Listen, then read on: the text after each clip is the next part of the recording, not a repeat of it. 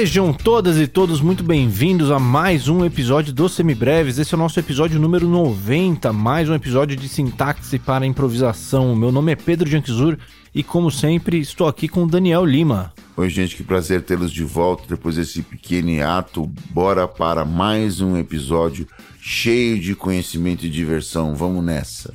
É isso aí, tivemos um pequeno intervalinho aqui, tava difícil de casar as agendas, mas agora, se tudo der certo, voltaremos à nossa frequência normal de um episódio por semana aí para vocês. A gente tava aqui meio atolado com a volta de trabalhos presenciais e outros trabalhos que a gente tava fazendo, né? Eu tô no, nas dicas culturais, eu falo um pouquinho mais do que, que eu estava fazendo. Daniel tá com lançamento de cursos aí, né? Mas antes disso, Daniel, você sabia que nós somos unanimidade no Spotify? É mesmo? O Spotify nós estamos com 5 estrelas. Todas as 90 avaliações que fizeram da gente foi de 5 estrelas. Olha só que beleza. Ah, que beleza, hein? Muito obrigado para você que nos ouve, nos deixa lá o seu feedback. É sempre interessante receber o carinho de vocês, receber através das mensagens diretas, através das avaliações nas plataformas. É muito bacana. Eu não sabia das 5 estrelas Fico muito feliz com a notícia. É isso aí, bicho. É isso aí. Eu também não sabia, fui olhar essa semana por, por coincidência e acabei vendo isso aí e fiquei muito feliz. Se você ouve a gente no Spotify, você tá errado de ouvir no Spotify. Eu preciso falar isso. Mas pelo menos dando cinco estrelas a gente perdoa, pelo menos. É isso aí. É isso aí. E esse podcast, mesmo nessa frequência é, escassa que estamos fazendo nesse momento não seria possível sem a ajuda dos nossos apoiadores que dão aquela forcinha para a gente manter tudo isso aqui funcionando. Se você quer fazer parte desse time, você pode entrar lá no apoia.se barra semibreves ou no picpay.me barra semibreves e ajudar a gente a partir de 5 reais por mês e aí você ganha acesso ao nosso grupo privado para os apoiadores lá no Telegram. E quem apoia com 15 reais por mês, Daniel, ganha o quê? Ganha acesso ao nosso grupo de estudos, que também andou meio hibernando nesses últimos tempos, porém nós vamos retomá-lo é, agora para as próximas semanas. Nós fazemos encontros semanais às quartas-feiras, às 20 horas, e é sempre interessante conviver com pessoas, é, estudantes de música, nossos apoiadores, pessoas incríveis com histórias de vida muito bacanas e feedbacks diferentes, né? E tem eu e o Pedro lá também, por acaso. Então, essa é a parte menos interessante, mas o resto é bem bacana. Então, se você está afim de fazer parte desse rolê também, cola com a gente a partir de 15 reais de apoio e vem fazer parte desse grupo.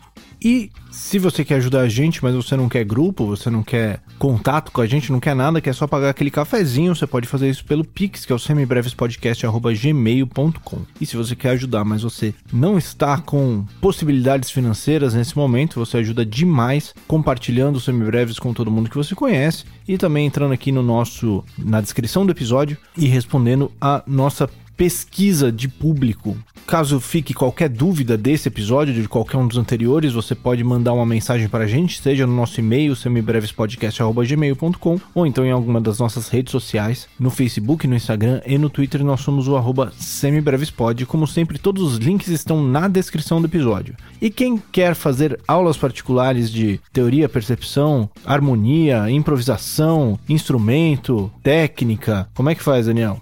Só mandar uma mensagem direta pra gente nas nossas redes sociais. Em todas elas eu sou o Maestro Insano. O Pedro é o arroba.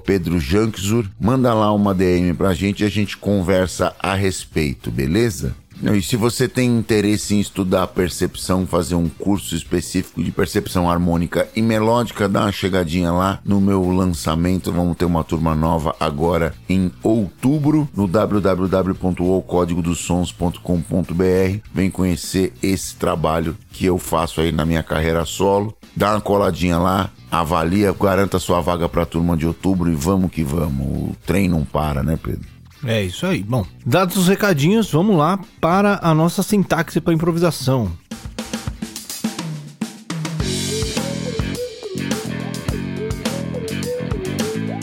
Muito bem, Daniel. Mais um episódio de sintaxe para improvisação. A gente já passou aqui pelo maior com sétima maior, pelo menor com sétima, por todos os tipos de dominantes que a gente conseguiu encontrar. Diminuto, meio diminuto. O que, que sobra ainda para a gente falar nesse assunto? Bom, tem duas famílias de acordes específicos que a gente ainda não falou, que eles são menos utilizados, né? Porém não menos interessantes. Eles são menos comuns, não aparecem todos os dias. Você não vai achar naquela música do Ramones, por exemplo, ou do Legião Urbana, mas eles são tão interessantes quanto que são o acorde menor com sétima maior e o acorde maior com sétima maior e quinta aumentada. Bom, no Ramones e Legião Urbana, nem os acordes do, do, do, primeiro episódio de sintaxe você encontra, né? Você pode até colocar, né? Mas por sua conta e risco, né? Eles não, eles não estão ali presentes, né? Na, na, na visão chamberiana do, do acorde, se passou na melodia, tá na harmonia, né? Se tocou a tensão, tá lá. Então, pensando por esse lado, esses acordes, eles são factíveis, plausíveis, por assim dizer. Esses outros menor com sétima maior e, e maior com sétima maior e quinta aumentada não são. Bom, eu acho que esses acordes são, são menos conhecidos do pessoal mesmo. Vamos tocar os dois pra gente ver qual é que é o, o som deles, pra gente se familiarizar um pouquinho? Vamos nessa, eu vou tocar aqui o menor com sétima maior.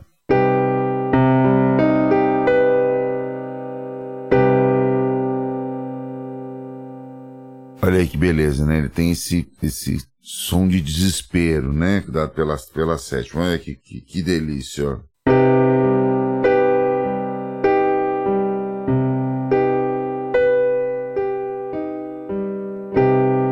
Quem lembra do nosso episódio de formação de tríades, vai lembrar que o esse acorde tem uma tríade aumentada, né, entre a terça, quinta e sétima, e aí dá esse, esse suspense, né? Essa, esse desespero aí no som desse acorde. É, uma característica comum a esses dois acordes é a presença dessa tríade aumentada em, em, em pontos diferentes da sua estrutura, né? Um na tríade principal e outro na tríade secundária, mas é, é comum aos dois, né? Isso, eles são inclusive acordes relativos, né? Se a gente olhar ele na, na estrutura ali do campo Sim. harmônico e tal, esse negócio todo. O que garante isso, inclusive, é a presença dessa tríade aumentada, né? Exatamente, que é a tríade aumentada que surge quando a gente altera a sétima da escala menor natural, né? A gente acaba ficando com essa tríade aumentada aí na formação do campo harmônico em alguns dos acordes. Legal. E o aumentado com sétima maior? Olha aí, vamos fazer uma, um voice interessante aqui.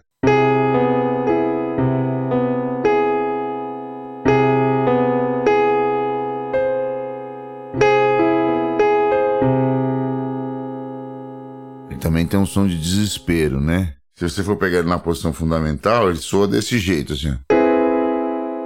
Com uma pequena abertura para ficar mais interessante, ó.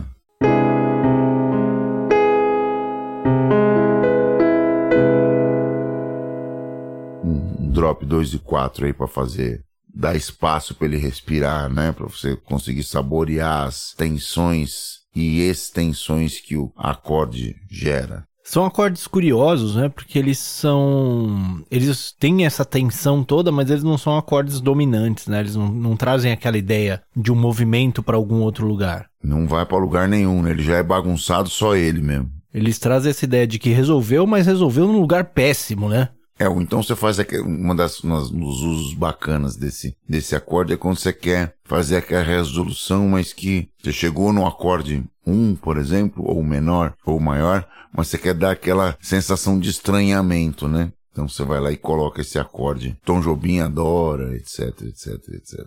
Exatamente. Essa era justamente minha próxima pergunta. Onde é que a gente consegue encontrar esses acordes aí? Onde é que a gente consegue usar eles, né? Assim, dentro do nosso dia a dia? Bom, tem diversas e diversas maneiras de se usar, né? Uma delas é, você vai encontrar isso num repertório de, de, de MPB bossa nova e pós-bossa nova, com harmonias sofisticadas, e nos estándares jazzísticos da música americana. Agora, um uso comum para isso, isso é bastante comum mesmo, é com vozes cromáticas dentro do acorde. Então você tá, por exemplo, aqui, eu vou dar um exemplo clássico do que eu tô falando, assim, ó. Você fazer, por exemplo.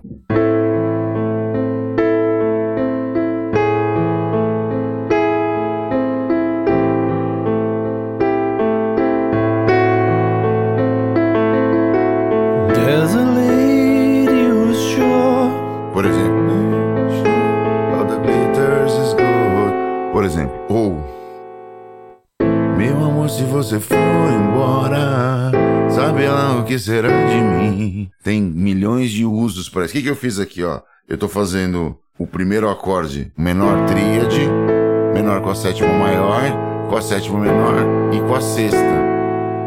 Ou seja, está cromatizando a voz de cima lá, andando pela oitava, sétima maior, sétima, sexta, etc. Isso é uma coisa, é um, é um tipo de, de progressão comum para esse acorde. Da mesma forma, você também vai ver isso é, acontecer com um acorde maior com a quinta aumentada. Que por na exemplo, direção lá, contrária, né? Na direção contrária, às vezes, né? Que aí você. Mas muitas vezes você, ele acontece também descendente. Você faz, por exemplo, quando você está lá no, no, no Corcovado, por exemplo. Você faz esse, né? Esse amor não é canção. Aí você faz para ser feliz aqui em cima. Lembra disso?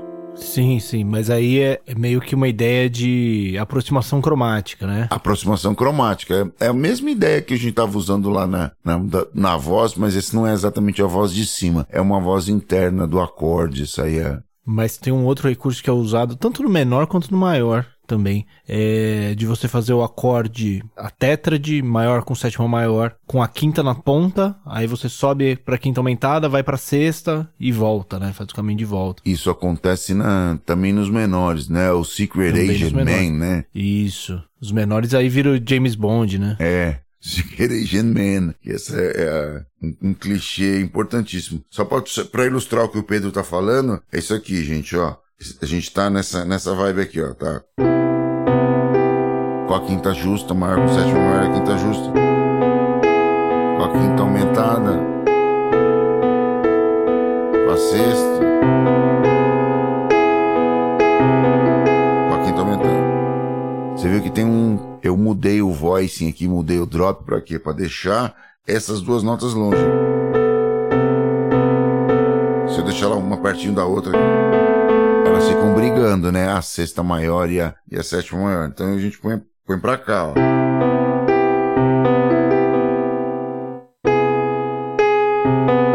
Quinta aumentada, não. Quinta justa. Quinta aumentada. Sexta. Aqui não tem problema, eles não brigam. Quinta aumentada de novo. Então, o movimento contrário, foi isso que o Pedro quis dizer. E essa coisa do Seeker Asian Man, que a gente tava falando, isso é uma, é uma, é uma piada, né? Obviamente, que a gente tava fazendo aqui. É isso aqui, ó.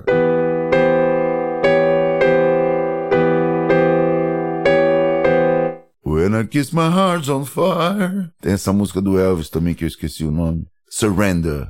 Surrender. Quem é fã Elvis aí sabe do que eu tô falando. É dos filmes da década de 60, isso aí. Todo mundo que tocou com um imitador de Elvis Presley conhece essa música aí. Ela começa menor, depois vira maior, mas ela tem essa vibe aí do, do da quinta, quinta aumentada. Mas aí o acorde é menor, não é maior, tá? É, o acorde é, é menor e aí a gente. É, a explicação é bem mais simples, né? O acorde menor, a sexta menor que vem ali do modo eólio, que a gente pode encarar como uma, uma inversão, uma falsa inversão e tal. Depois a sexta maior que é do modo dórico, né? A explicação não passa por, pelos, não passa acordes por essa, que a gente vai é. falar aqui hoje. Exato. E o menor com sétima maior tem uma outra utilização clássica também, né? Que a gente vê muito em standards de jazz e principalmente em, em versões um pouquinho mais apimentadas, né? De algumas, alguns standards em tom menor e mesmo da bossa nova às vezes, que é na finalização, né? Você finalizar a música com acorde menor com a sétima maior e às vezes a sexta maior junto, que tem mais, mais ou menos a mesma função de você finalizar uma música maior com a décima primeira aumentada nas extensões, né?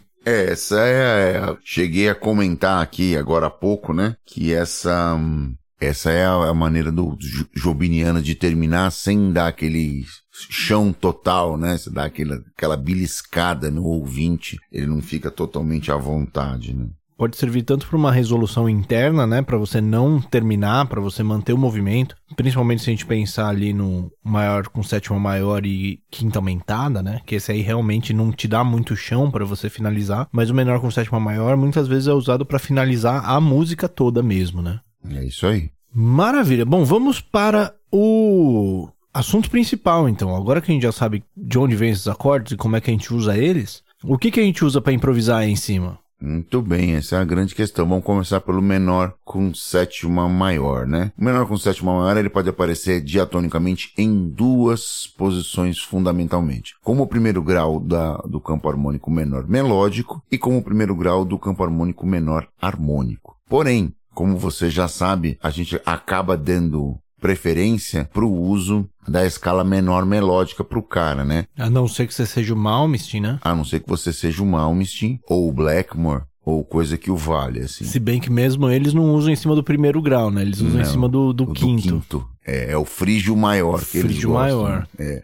Não é essa, não é essa escala, né? E você tem um conforto maior ali na, pelo mesmo motivo do, do, da criação da escala menor melódica ou da escala menor baquiana, né? Você tem um conforto maior no salto é, ali da sexta maior para sétima maior, que não acontecia quando você salta da sexta menor para sétima maior, né? Você, a, a, coisa soa menos chocante. E a não ser que você seja aí um metaleiro neoclássico e queira esses cromatismos e esse saltão de um tom e meio entre a sexta menor e a sétima maior, é mais interessante que você use a escala menor melódica mesmo, propriamente dita beleza? E pelos mesmos motivos que a gente falou sobre a nossa preferência de usar o modo dórico em vez de um modo eólio em cima do menor com sétima. Você evita essa sexta menor, que é a void, né, do primeiro grau menor ali, ou de qualquer grau menor, na verdade, tanto pela proximidade dela com a quinta, né, que causa aquela, aquele incômodo, uh, se bem que a sexta maior tem essa proximidade com a sétima, né, a gente falou um pouquinho sobre essas, essas explicações que não convencem tanto, mas mais do que isso para evitar uma falsa inversão, né?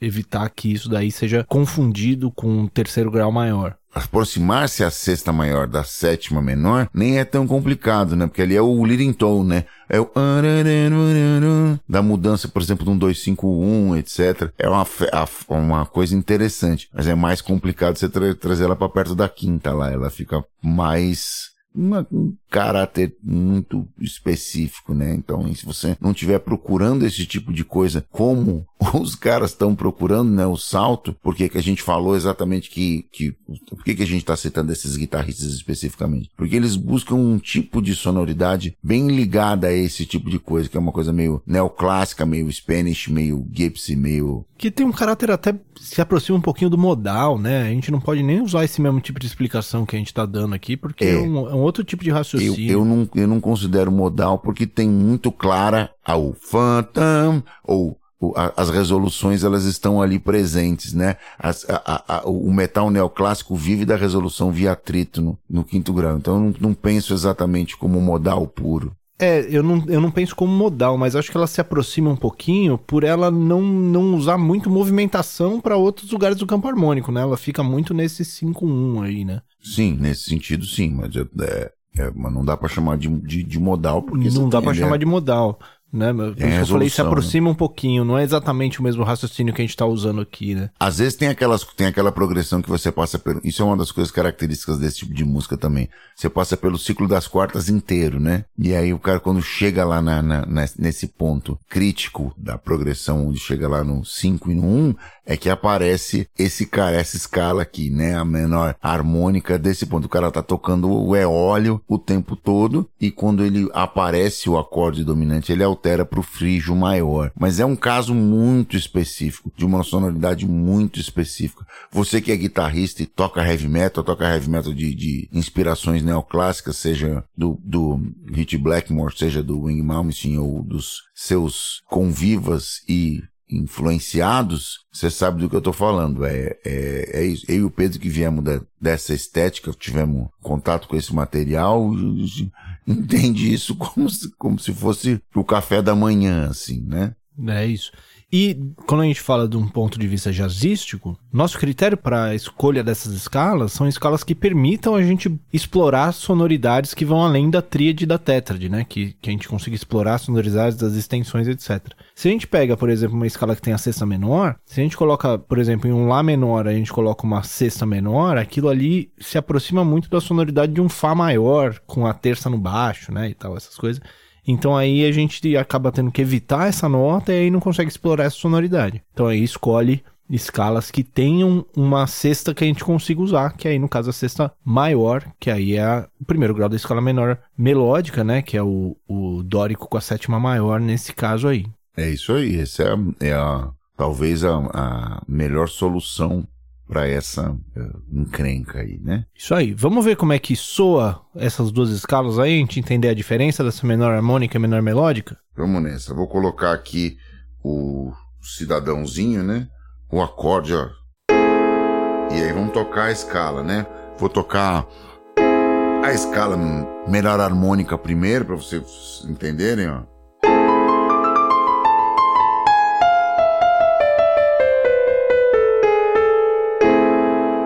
Ela tem esse som de, de, de neoclássico mesmo, né? Agora já você pensando na, na escala menor melódica mesmo, propriamente dita. Aí já a coisa fica um, um pouco mais confortável.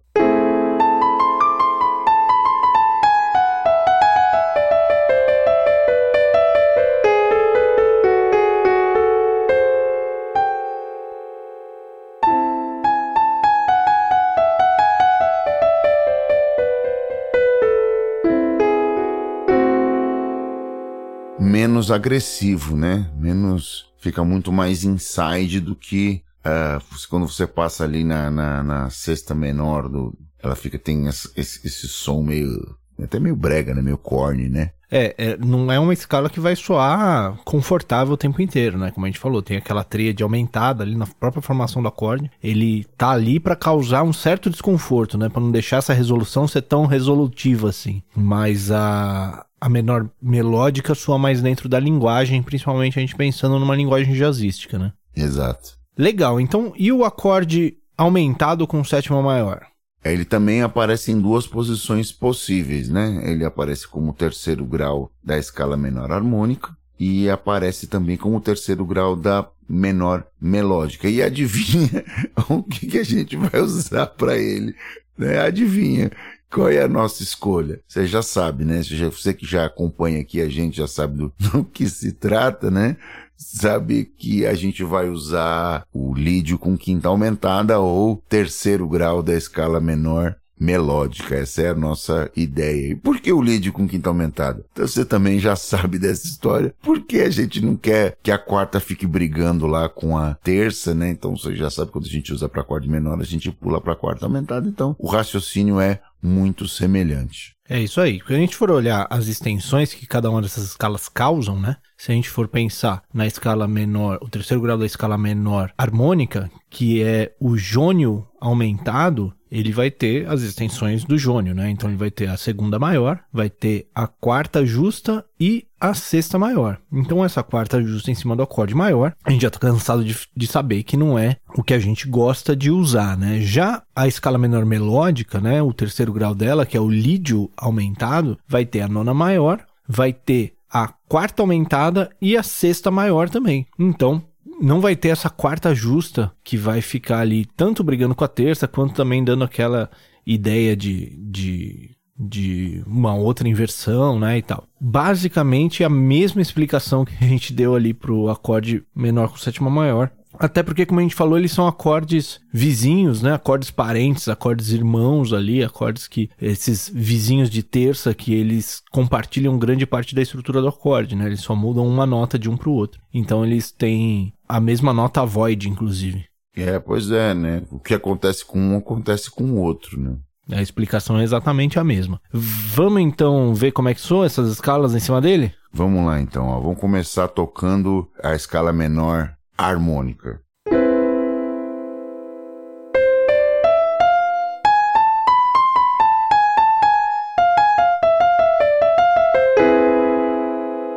Não fica exatamente uma das coisas mais interessantes do mundo, né? Agora, se eu coloco a escala menor melódica, lídio 5 mais, né? Olha como é que fica, ó.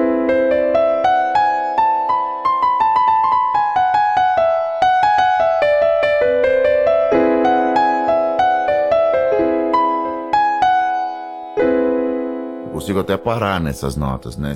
Eu consigo repousar na quarta aumentada, etc. Não tem essa, já que coisa que eu não consigo fazer quando eu tô na escala menor harmônica, né? Quando eu tô, tocando. Tem uma notinha que você precisa pular ali, né? Você... É, pular, né? Ou você pula ou você passa e, faz, e torce para passar rápido, assim, né? Torce pra ela. tchau, oi, fui, tchau.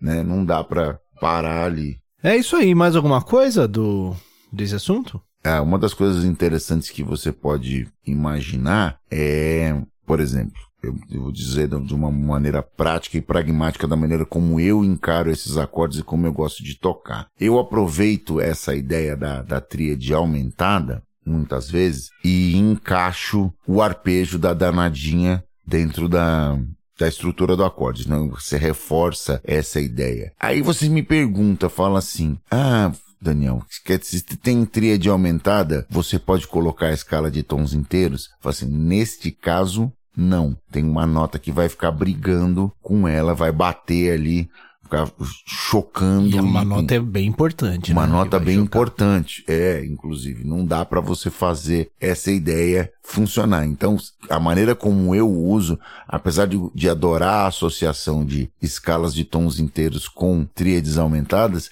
nesse caso ela não funciona. Você fica só na tríade aumentada propriamente dita. Ela, ela, esses padrões simétricos para improvisação, eles dão muito pé, assim, né? Vale como dica isso aí. Tinha um professor na, na, na, na faculdade, o que eu sempre cito aqui, que é o Marquito, né? Marcos Siqueira Cavalcante, que fazia várias sugestões, assim, para esses padrões simétricos, usando também que alteras, usando figuras que demonstrassem o caráter desse, desses caras dentro dos lines de improviso, né? Então é uma maneira bem interessante do uso deles. Então você já vai usar esses caras, reforça o que tem de, de diferente ou de interessante dentro da estrutura, que no caso é a própria tríade aumentada, beleza? É isso aí. A tríade aumentada sendo ela mesma simétrica, né? Ela já, já traz um, uma sonoridade bem interessante. O que a gente estava falando da escala de tons inteiros é que ela tem a sétima menor, né? Então no acorde com a sétima maior, ela não vai casar, ela casa em cima de um dominante aumentado. Certo? Então dando aquela recapitulada no assunto de hoje, a gente falou do acorde menor com sétima maior, que a nossa escala de escolha aqui, para resumir muito, é o nosso dórico 7, o primeiro grau da escala menor melódica, e nós temos o acorde aumentado com sétima maior, que aí a nossa escala de escolha vai ser o lídio aumentado, que é o terceiro grau da escala menor melódica. Certo? Mais alguma coisa? Não, é isso mesmo. Essa, é, em linhas gerais, para falar, responder em duas frases, falar assim, o que, que você faz com isso? Fa faço isso. Aí ainda tem aí a, a dica é, de, de rodapé de página do uso da tríade aumentada como um material melódico comum entre as mesmas, melódico e harmônico, né? Entre as mesmas, para que você possa se divertir com elas aí usando padrões simétricos e etc, etc. É isso aí. Então vamos lá para as nossas dicas culturais.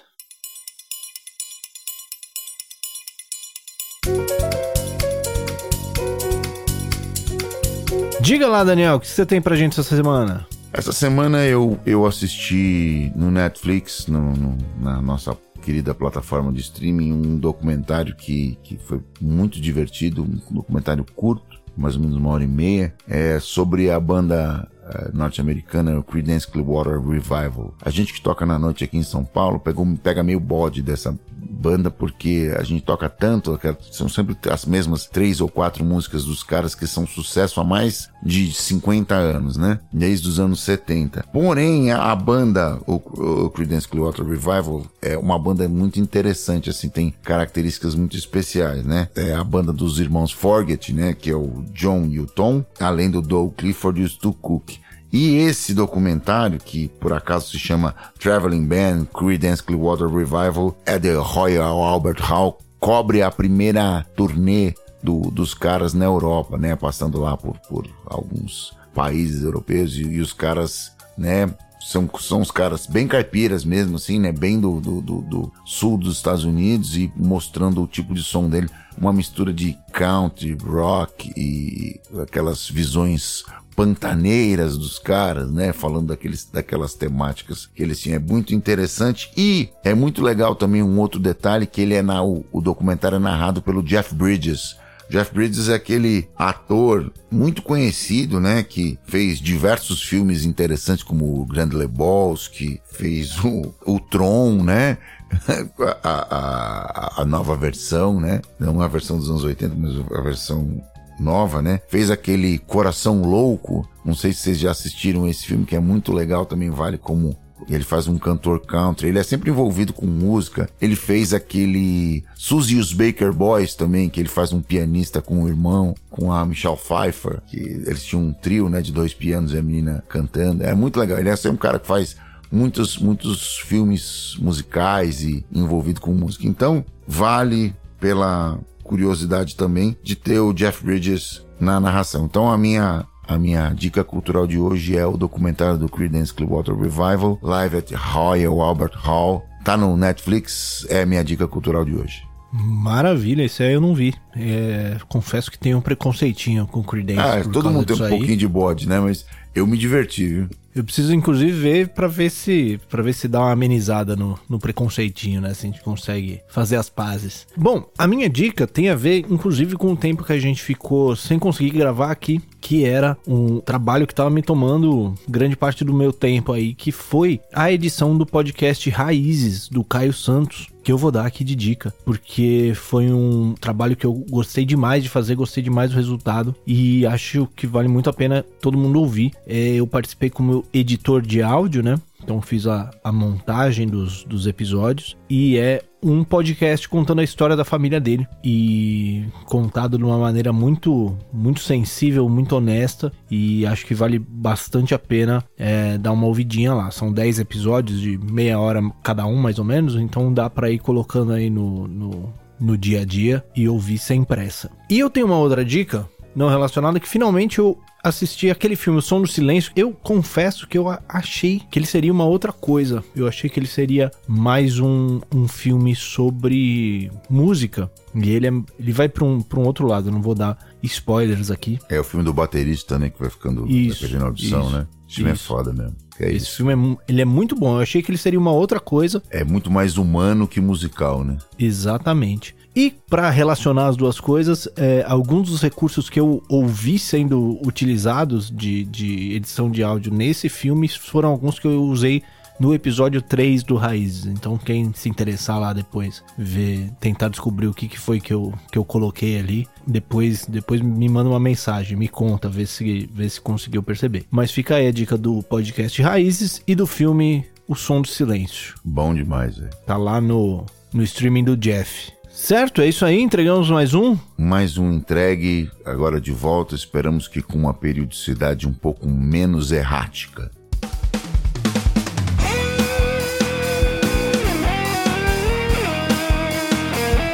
Este foi mais um Semibreves. O Semibreves tem a apresentação de Pedro Janquizuri e Daniel Lima, produção de Pedro Janquizuri e Daniel Lima, edição de Pedro Janquizuri e consultoria técnica de Marco Bonito. A trilha de abertura é aceita do Detril e todas as demais trilhas foram compostas e executadas especialmente para o Semibreves pelo nosso grande amigo Lucas Schwab. Não deixe de nos seguir nas redes sociais, em todas elas somos o arroba semibrevespod e considere nos apoiar no apoia.se barra semibreves ou no picpay.me barra semibreves. Muito obrigado a todo mundo que ouviu até aqui. Cuidem-se, gente, e até semana que vem. Valeu, gente. Um abraço a todos, bons estudos e tamo juntos sempre. Valeu.